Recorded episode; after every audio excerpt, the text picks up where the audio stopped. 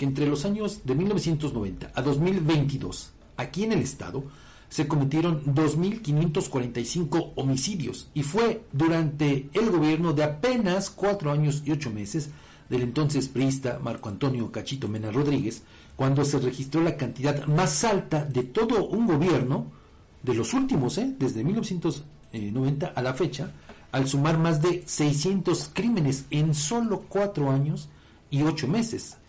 También fue en la administración de la hora neomorenista cuando se registró el año con más muertes en los últimos tiempos, al contabilizar 185 solo en el año de 2019, solamente en un año, de acuerdo con el Atlas de Homicidios México 2022, una crisis que no cesa. Según ese estudio, elaborado por Mónica Daniela Osorio Reyes para México Unido contra la Delincuencia, fue en el mandato del priista Marco Antonio, eh, Mariano González Arur, cuando la cifra de homicidios escaló hasta alcanzar los 90 crímenes en 2011, primer año de su sexenio. En 2012, la cifra decreció a 74, en 2013 aumentó hasta llegar a 89, mientras que en 2014 alcanzó los 91, en tanto que en 2015 bajó a 80, pero el último año de gobierno de Mariano González en 2016 cerró con 96 homicidios. Con Marco Antonio Mena, en su primer año de gestión, es decir, en, en 2017, el número de homicidios llegó hasta 130, una cifra que incrementó en 2018 al sumar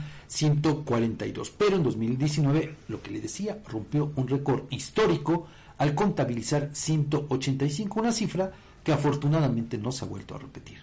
En 2020, la cantidad de, de ese tipo de muertes bajó a 146 y en 2021 llegó a 159. De ese año, de 2021, a Mena Rodríguez le correspondieron ocho meses de gobierno de enero a agosto, mientras que a su sucesora, la morenista Lorena Cuellar, le tocó de septiembre a diciembre en el inicio de su sexenio. Por eso, bueno, pues es que es un tanto difícil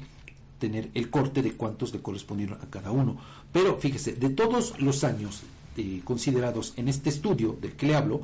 el de 1991, durante el gobierno de la periodista Beatriz Paredes Rangel, ha sido en el que menos muertes violentas se han registrado con solo 27, 27 homicidios. En 2022, año en el que cierra la referida investigación correspondiente ya a la administración de Lorena Cuellar, se contabilizaron 157 homicidios. Pues ahí está, para eso nos sirven las... De horror, por supuesto, y fíjate Fabián, el, el punto es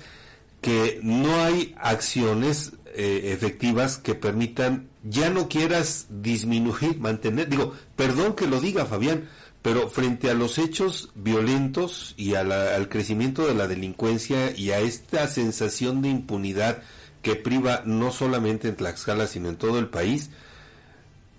es preocupante que no haya acciones para, insisto, ya no queramos que baje,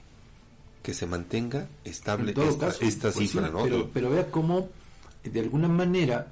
pues esta cifra desde el gobierno de Mariano González Salud ha venido creciendo de manera importante, ¿no? Porque, eh, como le decíamos, en eh, esos tiempos la cifra llegó a 90 y de ahí para arriba. Y ya en el gobierno de, de Marco Antonio Mena,